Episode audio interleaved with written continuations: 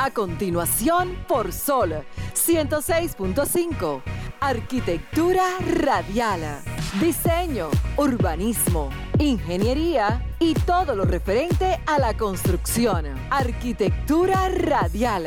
Con los arquitectos Luis Taveras y Gleinier Morel.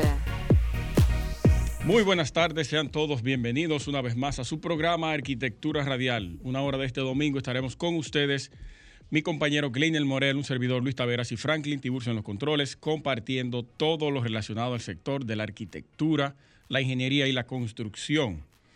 Eh, para darle inicio al programa, vamos a hablar sobre la ley que promulgó el presidente Luis Abinader este jueves pasado, que eleva las viviendas de bajo costo de 3.5 millones a 4.5 millones, que es el tope del valor consideradas de bajo costo. Entre los beneficios que concede figuran los impuestos sobre la renta, sobre el patrimonio, sobre la construcción, sobre el traspaso de bienes inmuebles y sobre las transferencias bancarias. Los compradores de primera vivienda, si, si es de bajo costo, por supuesto, tendrán derecho a recibir un bono equivalente al ITEVIS de los materiales de, la, de construcción, que eso me gustaría que lo abordáramos más adelante. ¿Cómo se va a aplicar esto? El, bono que se le va a dar a las personas que van a adquirir esta vivienda a través del ITEVIS que va a generar los materiales de construcción, cuyo valor será determinado por el Instituto, el instituto de Vivienda, el INVI, que ahora es el Mi Vivienda. Eh, nada, señores, con una, eh, una vivienda de bajo costo de 4.5 millones iniciamos arquitectura radial. Estimula tus sentidos, enriquece tus conocimientos. Arquitectura radial. Vamos a pasar de inmediato con la frase de apertura para comenzar a debatir ese tema, que es bastante interesante. Y yo sé que mucha gente quiere conocer qué va a ocurrir, qué está ocurriendo con eso. La frase dice de la siguiente manera. La arquitectura debe tener la capacidad de reinventarse y encontrar soluciones para la sociedad del presente y sobre todo para la sociedad del futuro. Arturo Rodríguez del Amo. Si fuera así, fuese un éxito. Un palo. Un éxito rotundo. muchas, muchos profesionales no lo toman en cuenta el futuro, solamente se basan en lo que pueden hacer ahora y hoy. Responsablemente lo digo. Eh, les invito a, buscar ese artículo, fue de ahí que saqué esa, esa frase. El artículo se llama La arquitectura de Instagram.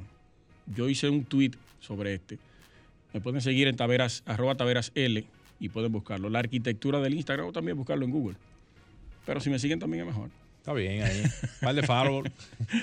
sí, mira, en Morel, ese tema de la vivienda de bajo costo, que se modificó la ley 189-11 para hacer unos ajustes a algunos, algunos artículos, que eso se generó por el mismo tema del precio de los materiales porque ya no era sostenible o sustentable ese precio de la vivienda de bajo costo de 3.5 con unos materiales tan altos que lo conversábamos con el ingeniero el domingo pasado, los problemas que han tenido los desarrolladores de proyectos con ese mismo, con ese mismo asunto, que un cliente te aparta un apartamento, valga la redundancia, bajo un, un precio y luego el, desarrollador tiene que modificar y aumentar ese costo porque los materiales le están dando en la madre.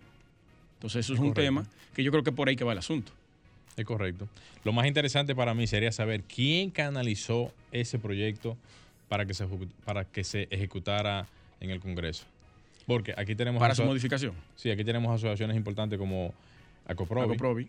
el CODIA, el mismo Ministerio de la Vivienda, que es el que actualmente va a regir todo ese entorno. Sí. Y yo entiendo que si, si, si se hubo, o sea, si hubo un lobby de acercamiento en ese sentido, ¿quién fue? Debió haber sido para mí Acoprovi. Sí, es el, es el que más uno lo relaciona y que está más directamente trabajando claro. con eso. Yo no sé si fue así porque no tengo la información de la mano, pero independientemente de quién sea, o sea, con esto no estoy enfatizando nada de por sí, sino porque yo sé que hay grupos que son los que más están activos en el sector de la construcción, que son los que más intereses tienen de que este tipo de cosas se, resuelvan. Porque Esa es la sociedad más importante. Claro, eso iba a ser un tranque que impositivamente hablando iba a traer más problemas que el caray. Sí. Pero Totalmente. muchísimo problema, Totalmente. muchísimos problemas. Porque ese precio no lo iba a aguantar, los precios de los materiales. Y no solamente eso, Luis, sino que fíjate que cuando los inversionistas en este tipo de proyectos, que son los desarrolladores de proyectos, invierten en hacer este tipo de urbanizaciones y proyectos que van de la mano con el fideicomiso, había un tranque automáticamente con los precios que ya estaban establecidos de, de los bajos costos, Sí. que había ya un, un parámetro para eso, y el alza de los materiales que ya a su vez hacían ya un- de por sí un impacto impactaban directamente en ese, en ese, vamos a decir, en esa ley o, o en esa, o en ese acuerdo para los fide- fideicomisos, y ya automáticamente eso se, se rompía. O sea, Sí, sí, eso es. se quebraba automáticamente. Sí, y quien emite el bono es, perdón, el Instituto de Vivienda, el- ahora el MIBET, Ministerio de, de Vivienda, Hábitat y Edificaciones, que el bono era de acuerdo, no, no, ¿usted sabe cómo era la relación para emitir el bono con relación a, a la- al monto Sí, anterior? lo primero es que la persona tenía que, Sí, eso sí, yo digo la cantidad. El monto para entregarte a ti un bono para esa vivienda de bajo costo, ¿cuál era? ¿En base a qué? el porcentaje. Ajá. ¿El porcentaje? Sí. Eran ciento y pico. No, no, no, no, eso, eso dependía del monto de la vivienda, porque el rango, si no mal recuerdo, era de 2 millones y pico a 3 millones y pico, más o menos. Sí. El rango de, de, De 2.5 a 3.5, creo que era. Más o menos, no tengo el dato exactamente, pero en ese renglón, ese porcentaje aumentaba o disminuía dependiendo del monto. Pero me parece que era alrededor de un, eh, de un 10 a un 20%, más o menos. Ok. Pero mira qué interesante ahora que ellos lo relacionan el bono a través del ITEVIS de los materiales de construcción. Me parece que sí. El ITEVIS que te genera la compra de esos materiales es lo que te va a determinar a ti el bono que te van a entregar. Sí. Eso tiene una Sí. relación bastante interesante, Si es así, estamos hablando de casi un 20% Sí. del costo total de la obra. que sí muy significativo. Claro, porque imagínate, de un, de un millón de pesos, estamos hablando que son casi 200 mil pesos. 200 mil pesos. Y si son 4 millones y medio, estamos hablando de que es casi un millón de pesos. No, Es casi un millón de pesos. 400 mil. No, porque acuérdate que son. o, sea, o sea, ahora lo subieron a, a Ok, 4 ok, millones. si y- son 8, 800 mil más o menos. Bueno, sí, ma- Pero digo, mucho. digo casi un millón de pesos porque. No, demasiado, demasiado. No estamos llegando casi al millón de pesos, pero como quiera que sea. Es un buen, o sea, es un buen monto en función al porcentaje. De cualquier manera es bueno. Oye, señores, cuando tú haces alguna inversión y tú te estás ahorrando de inmediato, Vamos a escuchar este aquí oyente. vamos a ver, vamos a ver. Buenas tardes. Buenas tardes. Disculpe la pregunta que le voy a hacer. Mire, yo tengo una hermana fuera del país. Sí. Ella me envió dos mil dólares. líder, ¿quién nos habla? ¿Y de dónde, por favor? Perdón, le habla David Veloso, Ok, ¿de dónde? Santo Domingo. Perfecto, continúe. Eh, ella me envió dos mil dólares para apartar un apartamento. Yo voy y lo aparto. ¿Qué sucede? Que después, como a los tres o cuatro meses, ella no quiere el apartamento. Eh, ellos, yo me, me dicen que no, como que se perdió ese dinero, y yo, no puede ser. Y después me dirijo a la constructora directamente y me dicen que me quitan un 40%. ¿Es real eso? Eh, solamente uno puede saber eso es en función al contrato que se establece cuando se firma Exacto. cuando se firma eh, es- esa documentación. Porque- ¿Dónde, dónde lo estipularía? en exactamente, porque si, si- Oh, se fue. se fue. Ok, pero escúchenos en la radio. Exactamente. Si es así, usted más o menos sabría si, si, si tiene algún tipo de cláusula, porque habría que ver la cláusula que tendría el contrato. Si no es así, entonces llame de nuevo y, y corríganos en ese sentido. Pero si el contrato, porque se supone que uno tiene que firmar algún contrato, algún recibo, alguna información que diga los, la- los, los, eh, las cláusulas que pone esto, si lo dice, bueno, pues de antemano ya estaba estipulado. Ahora, si no lo dice en ningún lado, usted tiene el derecho de reclamar eso, ¿eh? O sea, estamos hablando de que casi siempre en todas esas cláusulas se ponen eh, informaciones que tienen que ver con todo este tipo de, de- de datos. Y si usted ya hizo un, o sea, si apartó un apartamento, vale la redundancia, y este y el mismo tiene algún tipo de cláusula, habría que ver qué cláusula usted tenía en ese momento. Vamos es, lo, a es llamar- lo único que le podría decir bajo ese criterio. Sí, como no tenemos, no manejamos eso a- al dedillo, vamos a llamar, tal vez el ingeniero José Antonio López tiene alguna Información. sobre eso. Con nuestra Eh, querida amiga Emilia Fernández. que Ah, maneja bueno, mucho el tema de, Emilia también. de la parte de, de fideicomiso. Y me imagino, aunque no es el mismo renglón, porque fideicomiso es una cosa, Sí. Y el tema de apartar un, un apartamento, eso es otra cosa. Pero que como quiera ella trabaja la- esa... Sí, tiene que ver con lo mismo. Pero yo entiendo que si, como lo, lo voy a retirar de nuevo, si hay alguna cláusula que lo diga, sí es válido. Ahora, si no hay, nada si no hay nada que diga Sí. sobre eso, entonces ya usted tiene el derecho de exigir a la constructora o a los desarrolladores que le devuelva el dinero, tal cual como usted lo está diciendo. ¿Lo llamamos ahora Franklin o lo dejamos para después de la pausa? Ok. Va, Franklin está haciendo contacto con, con el ingeniero. A ver si nos puede dar respuesta de eso, porque Sí. eh, es muy interesante. Mira, aquí tenemos otra llamada. Vamos, a Vamos arriba entonces. Buenas tardes. Sí, buenas. Yo sé mucho que estaba por llamar a su programa. Buenas tardes. Gracias, un placer. ¿Con quién tenemos el honor? Eh, Fredes Baez, de Locas y Cascos. Adelante. Mire, a mí me preocupa, no es del tema que están tratando, pero me preocupa el desarrollo de la ciudad hacia lo como en esa expansión Sí, que para tú conseguir un apartamento nuevo, por ejemplo, o del gobierno, usted tiene que ir demasiado lejos. fuera de la ciudad. Sí, entonces, eso para una persona, por ejemplo, ya que está retirada, porque todo está aquí. Cada cual, cualquier problema que tú tengas, tú tienes que venir aquí, Sí, sí. aunque viva en San Cristóbal.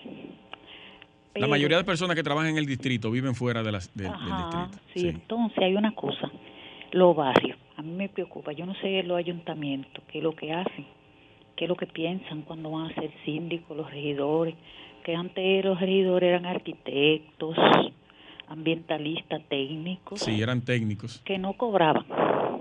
Sí. Ajá, era honorífica esa, esa Sí. posición. La macarrulla fue la última que yo vi un, y un tío Sí. que era de ambientalista. Bueno, pues los barrios tienen todo ahí. Tienen Sí. sus tendidos eléctricos, tienen su cloaca, tienen sus calles ya hechas. ¿Por qué no se trabaja con eso? Sí, sí, va- muy interesante su, su preocupación y nosotros le hemos su debatido ya. Claro. Y Eh, hay y otra cosita, ya la última. El tipo de vivienda según el sitio. O sea, ellos no pueden ir el gobierno o una entidad privada, o quien sea, hacer un, un proyecto igualito que lo que hacen en el sur, por ejemplo, profundo, donde hace un sol Sí. terrible. No se toma en cuenta el entorno para, No para el se tema del toma en diseño. cuenta que no participan arquitectos. Eh, Bueno, ese, ese tema siempre lo hemos debatido. la y- brisa, por dónde ¿qué- entra la brisa, por dónde entra la luz. Exacto, exacto. Eh, Pues, el Mi tipo doña, de gracias, gracias por la llamada, que tenemos a- al ingeniero en línea para que nos hable de unos asuntos ahora. Entonces, Le bien. comentamos ahora en breve. Sí, todos los puntos. Muchas gracias. Eh, lo tenemos ya. En la 2. En la 2. No la veo aquí. Ingeniero, Salud. Sí, buenas tardes. hermano, ¿cómo tú estás? Bien, gracias a Dios y ustedes. Todo bien, todo bien. Te agarramos fuera de base. Un poquito, sí, pero aquí estamos. No, pero está bien, está bien. Sí, sí. Agradecemos como quiera tu disponibilidad para una inquietud que tenemos ahora mismo aquí en el programa, que surgió justamente sobre un eh, arqueoyente que nos llamó y nos hizo una pregunta y por eso quisimos llamarte para ver si tú nos pudieras a- arrojar un poquito de luz. Y la inquietud era la siguiente. Él nos preguntaba sobre si las constructoras al momento de solicitar un avance inicial para la adquisición de un apartamento, si esta adquisición luego, eh, o sea, posterior a eso, si el cliente decide cancelarla, si hay algún tipo de sanción o, digamos, costo que se le, vamos a decir que se le... Para poderle reembolsar el dinero. Para poderle reembolsar le, el le hacen un descuento. si se le hace algún tipo de descuento. En el caso de él, no se lo querían devolver el dinero. Él dijo como un 40%. A un 40. Sí, Sí. eso, eso normalmente lo que se hace en ese tipo de, de casos, los proyectos inmobiliarios, es que se firma un, un contrato de promesa de venta. Se supone que en el proceso de construcción todavía no existe la unidad inmobiliaria para vender el apartamento, la casa, todavía no está construido, no hay título. Sí, Entonces sí. lo que se hace es un contrato de promesa de venta. Ya. Se supone que en ese contrato tiene que estar establecidas las cláusulas en caso de que eh, una de las partes, en este caso el comprador, decida rescindir la operación. Normalmente sí, normalmente la mayoría de las empresas inmobiliarias establecen algún tipo de penalidad, algún tipo de retención. Eh, eso varía mucho dependiendo el, contrato y la empresa. Eso puede ir desde un 10% hasta, hasta montos eh, mayores de la parte que ha pagado el comprador. O sea, el comprador paga. Si en algún momento el comprador decide rescindir la operación, se le devuelve una parte del dinero, pero no todo, eh, descontando la penalidad. Igual también normalmente se estipulan eh, intereses por atraso en, en, los pagos. O sea, hay una serie de cláusulas eh, en, el, en el contrato que sí es bueno que al momento de adquirir o, o interesarse en adquirir una propiedad, sí es bueno que el comprador estudie bien el contrato para que tenga todo eso claro. Excelente, mi hermano. Importante. Excelente aclaración. Esperemos que el señor esté en, sintonía escuchando la respuesta. Claro que sí. Y pueda entonces verificar el contrato que él firmó y percatarse de que las cosas van como él. Lo que no debería suceder, y escúcheme que lo interrumpa, lo que no debería suceder es que ellos se nieguen a hacer algún tipo de devolución en la operación. o sea, se supone que todos esos contratos deben tener cláusulas de salida en caso de que el comprador decida cancelar la operación. Perfecto. Excelente. Muchísimas gracias, ingeniero José Antonio López. Eh, Siempre a sus órdenes. Sí, sí, te esperamos por aquí pronto. Claro que sí, si Dios lo permite. Ok, bien. Señores, vamos a hacer una pausa y regresamos. No se muevan. Estás escuchando Arquitectura Radial. Ya volvemos. Estás escuchando Arquitectura Radial. Bien, señores, continuamos en Arquitectura Radial. Señores, agradeciéndole a todos por su sintonía. Recuerden que pueden llamar a los teléfonos de cabina al 809-540-165 para externarnos cualquier inquietud, cualquier tema, cualquier eh, asunto correspondiente a arquitectura, ingeniería y temas relacionados al entorno del programa. Eh, Así es. Eh, ¿Usted quiere iniciar con su comentario, Morel? Eh, vamos arriba, vamos arriba, está bien, vamos arriba. Mira, eh, primero, antes que nada, eh, decirle a todos los que nos sintonizan en este momento que Arquitectura Radial ya dentro de poco, dentro de poco va a ser, bueno, lo habíamos hablado hace, hace un tiempecito eso, participaciones ya con, bueno, en lo adelante, falta mucho para eso debates que tengan que ver con algunos temas. Ya hemos traído aquí a exponentes a hablar de algunas, eh, algunas situaciones que tienen que ver con el interés del sector de la construcción. Y esperamos que en algún momento, eh, tanto como el ingeniero José Antonio, que lo, tuvimos aquí la semana pasada, vamos a traer en lo adelante algunas personalidades que tienen que ver con el, el entorno productivo para tocar algunos temas de interés, porque muchas personas nos llaman aquí justamente para preguntarnos cosas que tienen que ver con arquitectura, ingeniería, y de por sí tener expertos en el área es lo que hace que podamos darle respuesta a todas esas, esas inquietudes. Así es. Permítame tomar esta llamada. Vamos arriba. Buenas tardes. Hey, buenas tardes, ¿cómo tú estás? Buenas. Buenas, ¿me escuchas? Sí, adelante. Sí. A ver, un saludo para el equipo. Gracias, hermano. Saludo para ti. ¿Quién nos habla? Mira, eh, el arquitecto Aníbal. Ah, Aníbal, ¿cómo tú estás? Saludo, hermano. Saludos, saludos. Mira, estoy, quiero aprovechar tu espacio para que todo el oyente que nos escucha eh, sepa de la del, del problema que estamos teniendo los contratistas en obras públicas. Adelante, adelante. Mira, eh, hace un tiempo, hace más o menos como ocho meses, yo fui agraciado con un sorteo en obras públicas eh, para el sur y cuando nos apersonamos a realizar todos los contratos, nos encontramos con la, con la sencilla propuesta de, ese ministerio de que no nos permitía a los, a los contratistas buscar de manera personal un abogado notario que nos notarizara los contratos. Entonces ellos nos, me dijeron a mí y a todos los compañeros que salimos agraciados en ese lote que era obligado que tenía que ser con los notarios de ellos, a lo que yo me opuse. Le dije, ajá, entonces tiene que ser obligado con ustedes. Los demás notarios que están en la calle no son notarios, no están suscritos al sistema como profesionales. Y las sumas que esas personas estaban pidiendo por notarizar esos contratos iban en función al monto. Y uno en pandemia, con situaciones difíciles, que uno hasta muchas veces tuvo que hacer, muchos de esos contratistas y de esa arquitectos, ingenieros que sacaron obra, hicieron malabares para buscar esos esas pólizas, eh, porque muchos no teníamos trabajo, yo lo busqué prestado. ¿Qué, qué porcentaje, Aníbal? Mira, estamos hablando creo que es de un 10% del, de, del valor. A mí me estaban pidiendo 25 mil pesos por, mi, por, la, por notarizar mi contrato. Yo me saqué una, una cancha en San Cristóbal de 3 millones 700. Entonces, eh, y yo me opuse. Y yo le dije a la, a la, a la persona que me estaba atendiendo, que estaba, tenía mi caso, le dije, mira, de la única manera que yo le pago a tu notario es si tú me, me, me, pagas el depósito y yo de, de ese primer esa primera avance que tú me tienes que dar, de ahí yo le voy a pagar a él porque yo no tengo dinero. Y él se tuvo que, que circunscribir conmigo y negociamos eso. Mientras que todos los demás tuvieron que buscarlo, porque si no, si no lo pagaban, sus documentos no iban a caminar el proceso que tenían que, caminar. ¿Y eso, eso aparece en el pliego de condiciones? No, no, no, incluso yo, hice, yo hice mi, mi, mi, denuncia con el saliente presidente eh, Francisco Martins y él me dijo, él me dijo a mí, recógeme evidencia, Aníbal, de las de los demás oferentes que salieron ganadores y él encargó a una persona de recoger esas esas evidencias.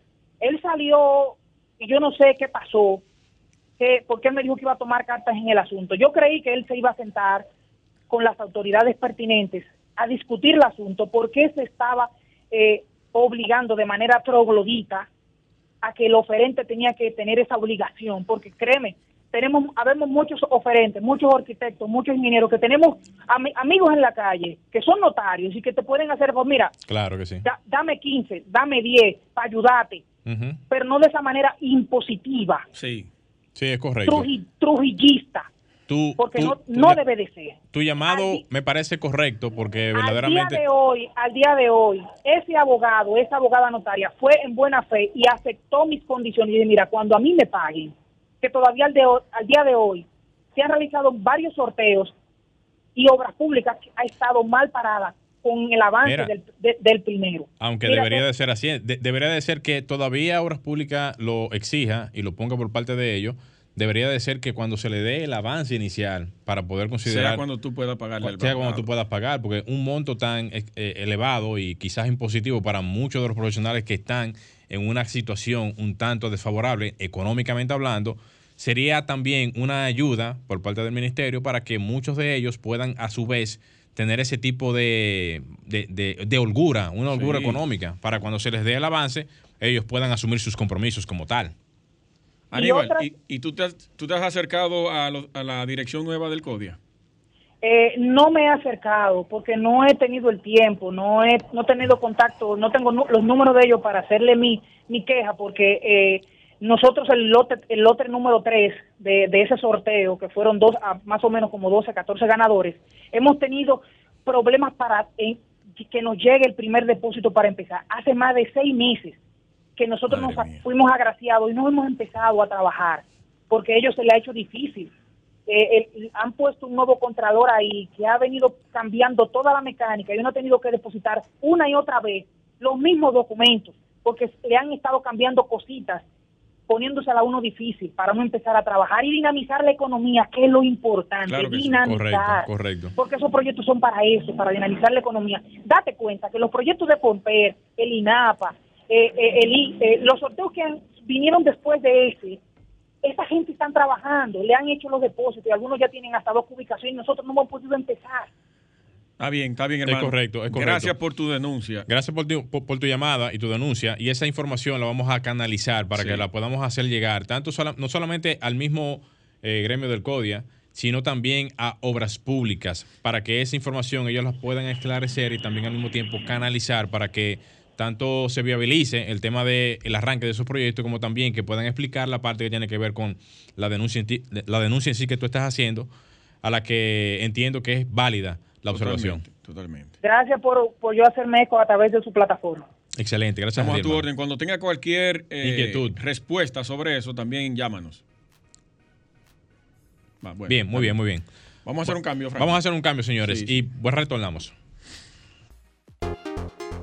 Estás escuchando Arquitectura Radial. en arquitectura radial.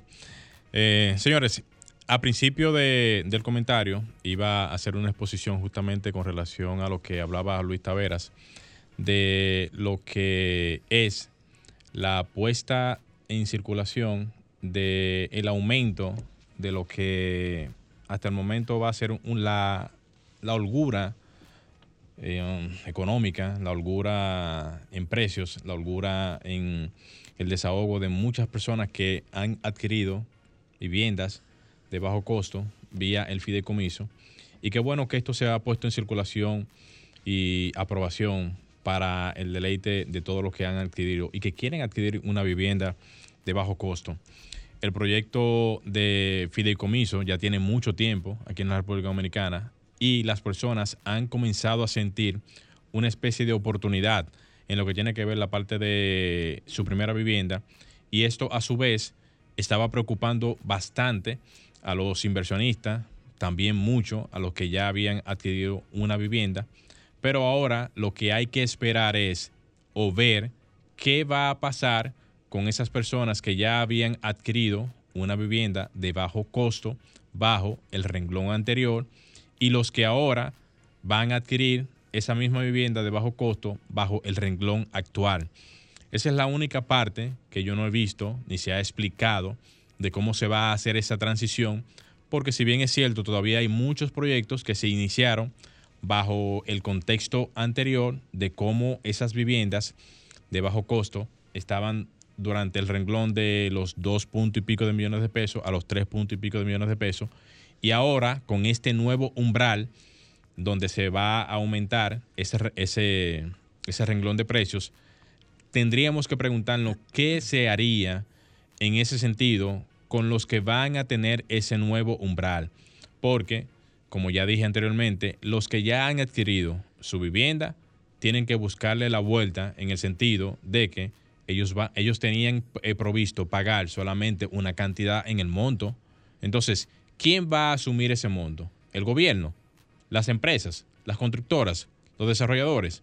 Esa sería una pregunta muy interesante que tendríamos que hacerlo ahora porque si no se soluciona eso desde el punto de vista eh, impositivo, tanto desde la parte económica como desde la parte contractual, o sea, sepan ustedes que hay un contrato. Cada una de esas empresas cada uno de esos eh, eh, dueños de viviendas o de apartamentos firmaron unos contratos que se supone tienen eh, esas condiciones con los bancos, o sea, están enlazados, todo, eso está enlazado con los bancos, con la misma constructora, con los dueños de, de esos proyectos, y eso debe de tener algún tipo de canal de solución.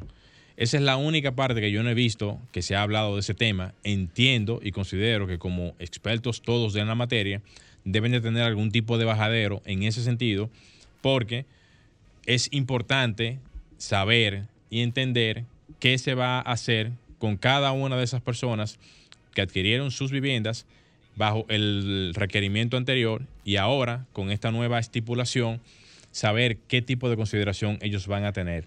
Así también como entender cómo se van a hacer las nuevas solicitudes de proyectos de fideicomiso, porque fíjense que anteriormente la persona solamente requería de no tener eh, ningún tipo de historial en cuanto a lo que es su primera vivienda, pero como el umbral ahora se aumentó un poco, las condiciones anteriores de de cómo adquirir su primera vivienda tenían estipulado también unos montos en cuanto a qué valores las personas podían manejar en cuanto al pago de estos montos. Entonces, si una persona que quizás hace un año ganaba 20 mil pesos, 30 mil, 40 mil pesos, aunque eso se hace también en conjunto, en función al valor total de lo que la, la familia puede adquirir.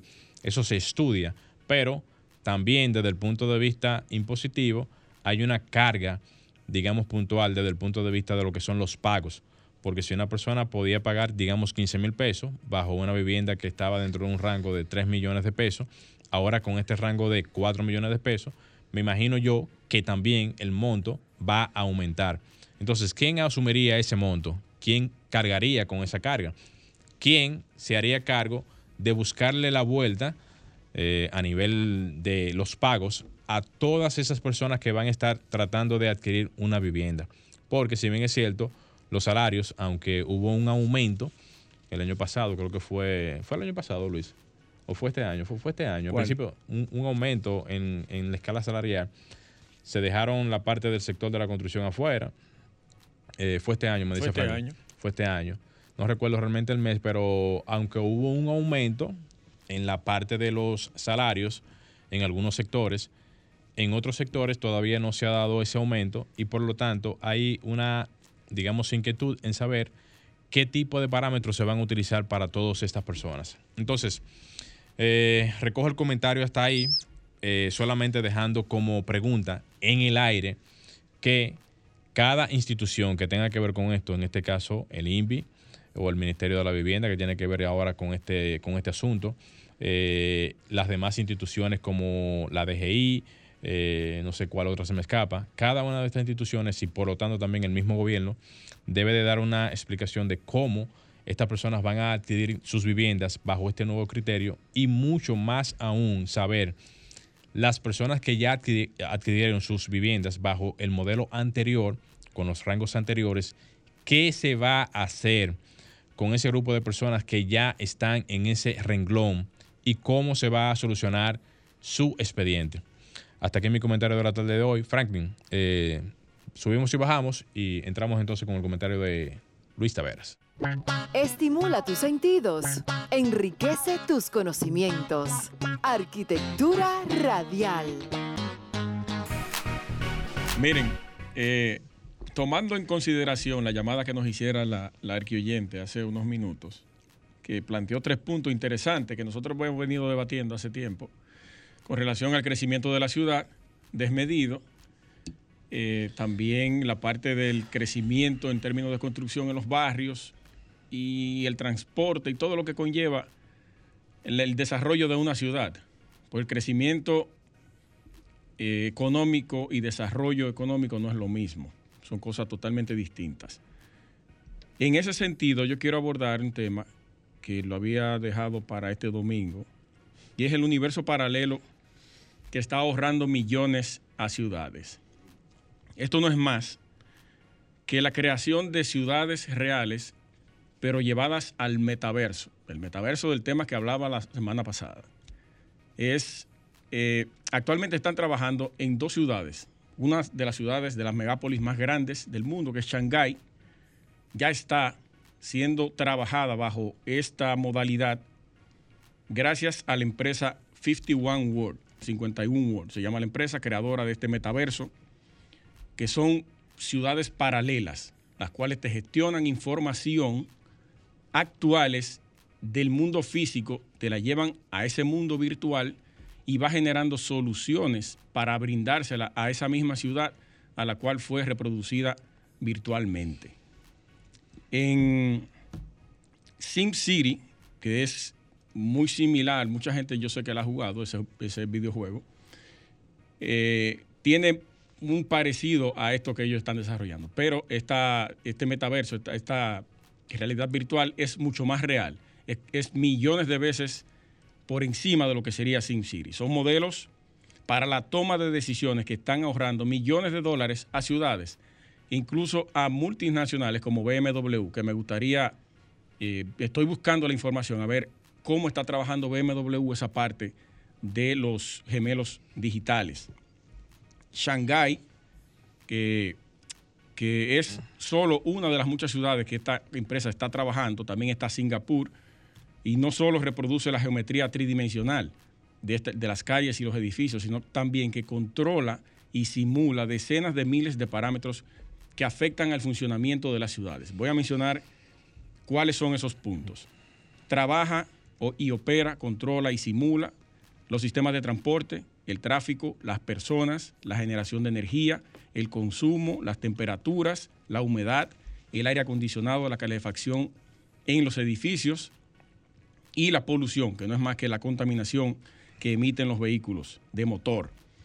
Todo está simulado según las reglas que rigen el mundo físico pero a la vez todos esos parámetros están conectados a datos reales capturados desde nuestro mundo real. La ciudad virtual vive y respira como la ciudad física y evoluciona con ella de forma continua. Imagínense ustedes que en vez de tomar las decisiones de urbanismo y de transporte, que se les ocurra a un, a un genio de la NASA, algún político, que esto sea eh, gestionado por este sistema operativo, por esta máquina virtual que te trabaja con precisión cada problema real, te lo traduce al mundo virtual y entonces te da una solución para tú poder implementarla en lo que tú estás gestionando, en el territorio que tú gestionas. Esto es algo bastante significativo que yo creo que debemos prestarle atención porque nuestra ciudad, y los, lo estamos viviendo, hemos tenido que iniciar varios planes pilotos, que actualmente se está, hoy precisamente se prolonga el, eh, ¿cómo que se llama? El SAR, que es la zona de acceso restringida, que, está trabajando en conjunto la alcaldía, el Intran, DGCET y varias instituciones más tuvo éxito los primeros 15 días, entonces desde hoy se prolonga nuevamente del 7 de noviembre al 21 de noviembre, 15 días más de prueba, este piloto, donde están sacando los vehículos de más de cuatro ejes fuera de la ciudad para ver el comportamiento del tránsito y el tráfico dentro del Distrito Nacional, que fue positivo en sus primeros 15 días. Vamos a ver nuevamente qué, qué datos arroja estos 15 días más, que yo estoy totalmente seguro y convencido que van a ser positivos también. Entonces, de eso se trata. Ese es un elemento solamente que se está implementando de esto que yo acabo de leer aquí. Pero, a diferencia, esto se está tratando de manera física, con una recolección de datos a través de, dispositivos que conocemos aquí, cámaras y, el conteo que se hace con, las mangueras que se cruzan en la calle para ver el flujo de la cantidad de vehículos que hay. Pero en este, en este sentido del metaverso es una cosa mucho más avanzada, conlleva mucho más inversión y te ahorra muchísimo más dinero, pero a largo plazo. tendría que hacer un análisis total de todo lo que ocurre y luego entonces tendría ya la solución para los problemas. Lo importante es que se está comenzando a hacer por parte. Se están implementando soluciones que sí están dando resultados en el piloto y vamos a ver más adelante si se pudieran dejar ya definitivamente. Eh, los precios de los, de los peajes continúan gratis para estos vehículos que están saliendo fuera de la ciudad y la otorgación de los permisos también, que sea a través del Intran, se están otorgando para los vehículos que tienen algún compromiso dentro de la ciudad. Vamos a dejar el tema hasta aquí y hacemos un cambio y regresamos, señores. Estimula tus sentidos, enriquece tus conocimientos. Arquitectura radial. Continuamos en Arquitectura Radial. Señores, eh, recuerden que pueden seguirnos en nuestras redes sociales en Facebook, Instagram y Twitter. También agregarnos a su WhatsApp, a nuestro WhatsApp arquitectónico al 829-630-8811. Morel, ¿qué tenemos? Ustedes se le estaban olvidando la redera ahora mismo. ¿eh? ¿Qué pasó? esto es en vivo. Esto no, es no, vivo. fue un delay del micrófono. Está bien, está bien. Eso es eh, verdad, Frank. Señores. El, el ambiente navideño. ¿eh? Usted está pensando en otra cosa, ¿eh? en un pavo, una cosa así, ¿eh? desde ya. Ay, coño. Luis, yo preguntando, pues mira, yo uno, uno a veces viene aquí a hablar de temas de suma importancia, como siempre realmente. Pero yo me ¿Temas pregunto. sustanciales? Sí, sí, claro, pero yo te voy a preguntar algo en, en términos casi de jocosidad. ¿Qué pasó con el Día de la Arquitectura en estos días? Virgen Del día de de la Alta Gracia. Del Día del Arquitecto. Oye, No, de oye, la arquitectura, eh. bueno, de la Día, de la-. Día Nacional de la Arquitectura Dominicana. Mira, mira, mira qué, qué- qué pregunta yo me hago realmente. ¿Cómo tenemos que ver el Día de la Arquitectura en el país? ¿Tenemos que verlo es como una celebración? ¿Tenemos que verlo como un año más? ¿O tenemos que hacer una evaluación autocrítica y pensar qué estamos haciendo, qué estamos logrando, en qué, en qué pie estamos parados y hacia dónde que vamos? En términos de arquitectura. Claro, porque tener en cuenta el día, de, el día de la arquitectura no es más que hacer una evaluación todos los años de todas esas cosas que yo dije anteriormente. No es que uno va a estar autocriticándose constantemente para estar solamente en ese, en ese matiz, pero necesariamente tenemos que hacer evaluaciones que vayan de la mano con esas métricas que se pueden hacer para entender que se está haciendo, que se está logrando y para dónde vamos. Muy atinado ese, ese comentario. Porque independientemente de, para completar, para com- completarte la idea, te paso a, a que puedas concretizar un poquito más. Independientemente de, tenemos muchísimo tiempo desarrollando proyectos, desarrollando la ciudad, haciendo o tratando de hacer que los profesionales se puedan insertar eh, nos- nosotros mismos en nuestros entornos productivos. Y eso debiera de ser el, o sea, el, el punto más importante o entender si estamos haciendo las cosas Sí, correctamente. sí. Tú sabes que, que sumamente atinado lo que tú acabas de decir. Y qué bueno que tú lo traes a colación, porque es importante que eso se trate de esa manera, Claro. objetivamente y críticamente, porque, como tú bien dices, estamos desarrollando muchísimos proyectos, pero no estamos haciendo arquitectura. No estamos haciendo arquitectura, estamos construyendo solamente. Estamos haciendo crecer la ciudad Claro. vertiginosamente y eso es bueno en términos económicos, pero en términos de desarrollo, y el desarrollo tiene que ver con la salud de la gente, porque la gente de la ciudad. No se está trabajando de la manera que debería ser. La arquitectura se ha ido deteriorando con los años aquí en República Dominicana, y yo siempre usted sabe que lo he dicho, que nosotros no tenemos una arquitectura turística contemporánea. Tú eres un crítico de eso. Nosotros lo que tenemos es una arquitectura turística histórica y no hemos refugiado en eso solamente en la zona colonial. Pero vamos a la ciudad y vemos repetición de edificios, de construcciones iguales. No hay una ruptura de la arquitectura moderna contemporánea. Y, y qué bueno que usted trae eso a, a colación ese tema. De la única manera en que pudiéramos ver eso es si hay una intención de desarrolladores de proyectos que vean eso como un como un eh, como, como una explotación Sí. de la arquitectura como esos edificios emblemáticos en otras ciudades del mundo en donde la gente paga por ir. Les digo quién está dentro de sus posibilidades. Digo posibilidades, pero ella está muy bien. Eh, Jermis Peña, la arquitecta. Ah, saludos para Jermis. Está haciendo muy buen trabajo en términos de arquitectura. Saludos Hay muchas para- firmas más. Que si no Claro, vamos a mencionarla claro. aquí. uno no acaba de mencionar Exacto. muchas firmas, pero cada una de esas firmas, obviamente que no puede hacer las cosas solo. No, es a través del Estado que se hacen esos cambios Claro, y no solamente el Estado. El Estado debe de haber una cultura, y ahí es que entra la parte de la concientización de los arquitectos, una cultura de diseño en donde afianzándose uno como profesional del área, no hablando platónicamente ni queriendo ser mm, eh, romántico en este asunto, sino hablando cosas reales, haciendo que la participación del arquitecto vaya forzada a que se ejecute tal cual, porque desde el Estado no se usa el tema del, del diseño No. en, en- en- en ninguna de las cosas que El se hacen en diseño el se le entrega al, a quien va a desarrollar el proyecto. Entonces, desde ahí... no, el diseño sale de, de la oficina donde se va a desarrollar el proyecto. Exactamente. Entonces, desde ahí estamos viendo cómo las, las carencias del uso del diseño arquitectónico van de la mano con simple y llanamente hacer las cosas como vengan. Mire, en esta semana escuchaba al mismo golpe nuestro compañero de emisora. Tenían un debate interesante con relación a eso del maestro constructor y los barrios y todo eso. Pero llegó un nivel de desinformación en el programa. Y yo intenté llamar y no me pude comunicar. Porque le estaban dando la principalía al ingeniero y al maestro constructor. Se olvidaron de la parte del arquitecto para el tema de las construcciones. Culturalmente hablando, ya está eh, sembrado eso. Sí, sí, eso es un microchip que tiene la gente, que es el, y el ingeniero es el que sabe de eso. Ujú. Y me gustaría que ustedes, arquioyentes, tengan eso muy en cuenta, que el arquitecto es el principal actor de una construcción.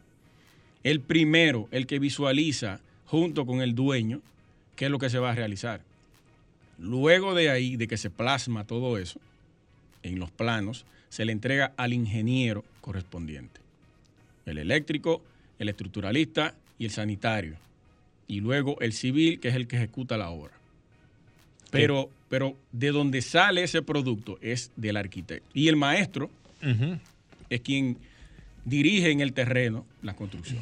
Que es un acompañante, Sí. valga, va- valga la redundancia. No lo de- minimizo porque No. es muy importante el ingeniero, Sí, el maestro. es muy importante. Y quería contar lo siguiente, antes de que se me vaya a olvidar. También el arquitecto tiene la potestad de construir en el país, ¿eh? Claro que sí. Lo que pasa es que la gente solamente Lo ha hacemos escuchado. cada rato. Sí, la gente solamente ha escuchado mencionar solamente al ingeniero como el que construye. Señores, los arquitectos construyen. aquí, aquí lo que, y perdón, aquí lo que se ha eh, eh, manifestado es como que, como que el arquitecto solamente diseña. Y en todos los países del mundo, el arquitecto es el que construye todas las edificaciones a nivel de. No, no, lo corrijo ahí. No, no, no, espera, espera, espérate, no, espérate. Todas las edificaciones que tienen que ver con la parte de vivienda, de proyectos de vivienda, en casi todos los países del mundo, pero déjame decirte, en casi todos los países del mundo se maneja mucho la parte de el tema de, del diseño pero también la dirección de proyectos en la parte de la construcción. No. La supervisión, principalmente. No, Hay, hay, una subcontratación de empresas que construyen. Pero la supervisión Usted no ve ni una firma grande construyendo de Eso es porque hay una cultura diferente en esos países. Aquí la cultura de nosotros es la de poder diseñar y construir. Que, yo no, que eso yo no estoy de acuerdo. El arquitecto es un diseñador. De por sí nos, nos educan como diseñadores. Lo que pasa es que la necesidad nos hace ser constructores. Colega, eso es lo que pasa. si nos dedicamos solamente a diseñar, no vamos ahí feo. Por ahí entra la concientización. Sí. lo que usted, con, el, con lo que usted inició el comentario, ahí es que entra esa parte. Lo que pasa es que si vamos a entrar en el, en el tema de debatir los roles, si verdaderamente tuviésemos roles claros, hubiese una marcada tendencia a hacer cada quien lo que tiene que hacer. Exacto. Pero lamentablemente esos roles no están, no Pero tenemos maestros constructores que te, que te diseñan. Sí, claro que sí. En el mismo golpe lo dijeron. Claro que sí. Que hay maestros que te agarran en, el barrio. Sí. Tráeme a fulano. Sí. Y él te hace con un lapicero y una hoja. Sí, lo dibuja en una 8 por 11. Y, arranca, y desde que arranca la obra hasta que termine, ese, ese, papel está ahí. Tira su charrancha. y yo quería tirarme del carro, era cuando tú escuchando todo eso. Bien, señores, mire, vamos a dejar el programa de hoy hasta aquí. Muy interesantes los temas, muy, muy atinados los comentarios. Agradecerles a todos por su sintonía, pero ya nos tendríamos que ver ya la semana que viene, de nuevo aquí en Sol 106.5, una de la tarde. Luis Taveras, Glenn Morel y Franklin Dulce en los controles. Hasta la próxima, señores. Y hasta aquí, Arquitectura Radial, con Luis Taveras y Gleinier Morel, por Sol 106.5.